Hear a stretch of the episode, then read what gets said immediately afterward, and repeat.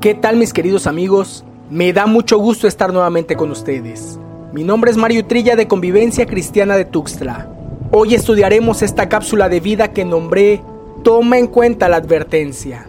Este tema es sumamente interesante porque nos lleva a reflexionar sobre nuestro accionar desbocado en busca de un objetivo. Observaremos la muerte de Asael a manos de Abner tras la advertencia Honestamente no había analizado este pasaje del cual podemos sacar grandes conclusiones. Estudiaremos el libro de Segunda de Samuel capítulo 2 cuando David es ungido rey de Judá. Recordemos que el reino de Israel fue dividido tras la muerte del rey Saúl y del príncipe Jonathan. Inmediatamente después de dicho evento, la parte de Judá reconoce a David como su rey. Pero en el resto del reino, en la parte norte, el general Abner erige a Isboset, hijo de Saúl, como rey. Leamos los versículos 8 y 9 de Segunda de Samuel capítulo 2. Pero Abner, hijo de Ner, comandante del ejército de Saúl, había tomado a Isboset, hijo de Saúl, y lo llevó a Mahanaim. Y le hizo rey sobre Galat, sobre Jesuri, sobre Jezreel, sobre Efraín, sobre Benjamín y sobre todo Israel. Esto es, el reino se dividió entre Judá e Israel. Como en toda historia de reyes y reinos existe la guerra, la conquista, el dominio de unos sobre otros, y esta historia no es diferente. Así que hubo guerra entre Israel y Judá. Cierto día el comandante Abner dirigió las tropas de Isboset desde Mahanaim a Gabaón. Al mismo tiempo, Joab, hijo de Sarbia, salió al frente de las tropas del rey David. Dice la Biblia que ese día se desencadenó una feroz batalla. Y las fuerzas de David derrotaron a Abner y a los hombres de Israel. Acá es donde comienza nuestra historia. Así que vamos juntos al libro de Segunda de Samuel, capítulo 2, versículos 18 y 19. Estaban allí los tres hijos de Sarbia, Joab, Abisai y Asael. Y Asael era tan ligero de pies como una gacela del campo. Asael persiguió a Abner y no se desvió ni a derecha ni a izquierda de ir tras Abner.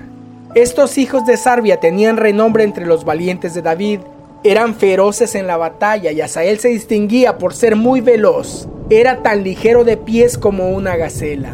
Por otro lado tenemos a Abner, que no era poca cosa, este había comandado a las tropas del rey Saúl y había dirigido al ejército de Isboset, era un general veterano, guerrero de mil batallas, con mucha experiencia en combate, hombre curtido en la guerra, viejo lobo de mar, diría mi papá. Versículo 20. Entonces Abner miró atrás y dijo, ¿eres tú, Asael? Soy yo, respondió él. Abner le dijo, desvíate a tu derecha o a tu izquierda, apodérate de uno de los jóvenes y toma para ti sus despojos. Pero Asael no quería dejar de perseguirlo. No es ajeno que entre los grandes, entre los buenos se reconozcan. Evidentemente Asael sabía quién era el general Abner, pero a pesar de la juventud de Asael, Abner le conocía. Se había hecho famoso por su valentía y no dudo que por destacarse en el campo de batalla. Cuando Abner se da la vuelta ve que Asael le persigue y le grita, ¿Eres tú, Asael? Este responde, sí soy yo. Mira, ve a pelear con otro. Enfréntate a uno de los jóvenes y despójalo de sus armas. Quédate con sus cosas. La historia nos cuenta que no le hizo caso y siguió persiguiéndolo. Y no está mal ir por todas las canicas. Si pega, pega, si no despegado estaba. Pero este tema se llama Toma en cuenta la advertencia. Y el Señor Jesús nos dice en Lucas 14, 28.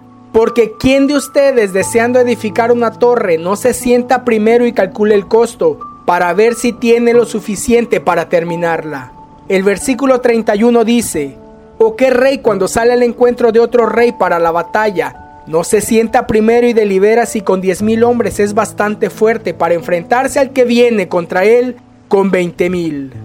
Tú y yo tenemos que aprender a escuchar la advertencia. Tenemos que tomar en cuenta los avisos y a medir nuestras capacidades. Y esto es en todo Asael era joven, valiente y veloz. Abner era un viejo experimentado. Y dice el dicho, perro viejo ladrechado. Este le dice, no me persigas, busca un joven, hazte famoso con otro. ¿Cuántas veces nos hemos encontrado persiguiendo un objetivo de forma apasionada, desbordada, desbocada? Con este negocio me hago millonario. Esta es la mujer o el hombre de mi vida, le guste a quien le guste y le pese a quien le pese. Me voy a endeudar, pero este es el carro que quiero, cueste lo que cueste. Puede ser que haya indicios, que existan mensajes que te dicen, ve por otro lado, detente, sé más mesurado, ten un poco de cautela, no es por acá. Comenzar un negocio lleno de deudas que no sabes cómo pagar. Seguir con una relación llena de maltrato en el noviazgo. Si existe maltrato, infidelidad y groserías en el noviazgo, espérate al matrimonio. Adquirir bienes con créditos y sin tener un plan de pago. Ganas 20 y tienes que pagar 25. Hay sobre la marcha. Porque ¿quién de ustedes deseando edificar una torre no se sienta primero y calcule el costo para ver si tiene lo suficiente para terminarla? Dijo Jesús. No sea que cuando haya echado los cimientos y no pueda terminar, todos los que lo vean comiencen a burlarse de él diciendo, este hombre comenzó a edificar y no pudo terminar. Continuemos con el tema. Versículo 22. Abner volvió a decirle a Sael, Deja de perseguirme. ¿Por qué de derribarte en tierra? ¿Cómo podría entonces levantar mi rostro ante tu hermano Joab? Segunda advertencia.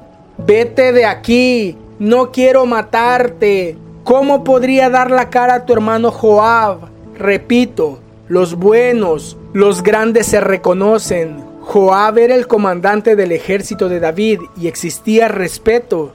Vete de aquí. No quiero matarte. Juventud contra experiencia. Pudo haber ganado el joven, sí, mas ya estaba advertido. Versículo 23. Pero él rehusó apartarse. Por tanto Abner lo hirió en el estómago con la parte trasera de la lanza, y la lanza le salió por la espalda. Allí cayó y allí mismo murió, y todos los que veían al lugar donde Asael había caído y muerto, se detenían. Imagina al joven, sus ojos reflejan la llama de la pasión. Está frente a semejante guerrero, frente al premio mayor. Sabe que sus pies son ligeros y conoce de su habilidad con la espada. Sus oídos se han bloqueado y no escucha la advertencia. Solo puede ver a un viejo parado frente a él. La cabeza de ese hombre significa la gloria. Por otro lado, el viejo general empuña fuertemente su lanza y esboza una sonrisa socarrona. Sabe que el pez ha mordido el anzuelo el inexperto soldado lo ha subestimado. Te dije que perro viejo ladra echado. Su cuerpo sacudido por los años luce cansado. Revela las huellas de la batalla, sudor y sangre. Pero su rostro, su rostro es una piedra. Su mirada denota la furia de los años. Ha ganado cientos de batallas y conquistado reinos, y hoy no está dispuesto a perder con un muchacho impetuoso. Asael corre hacia él con rabia desbordada. El viejo guerrero apenas si se mueve como el león que acecha su presa, ni siquiera utiliza la punta de su lanza. En un solo movimiento gira y deja que el joven se clave en ella por la parte trasera. El extremo atraviesa el estómago estallando los órganos vitales hasta salir por la espalda. Ante la mirada atónita de todos los combatientes, había perdido la batalla pero el pleito mano a mano lo había ganado. Que nadie diga que no le advertí. Al igual que esta historia, la vida es vieja y experimentada y se repite y se repite. Dice la Biblia en el libro de Eclesiastés capítulo 1 versículo 9, lo que fue, eso será, y lo que se hizo, eso se hará. No hay nada nuevo bajo el sol. Si antes no funcionó, no tiene por qué funcionar ahora. Quizá este audio sea una advertencia para ti. Tómalo en cuenta. Siéntate a meditar sobre tu accionar desbocado, trompicado y apasionado. No es que las cosas no se hagan y que los objetivos no se cumplan.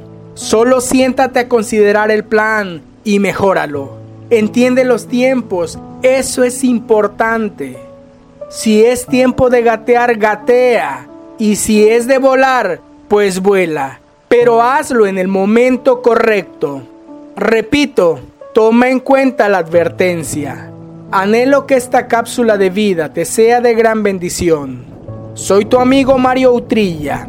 Te envío el más grande, de los abrazos.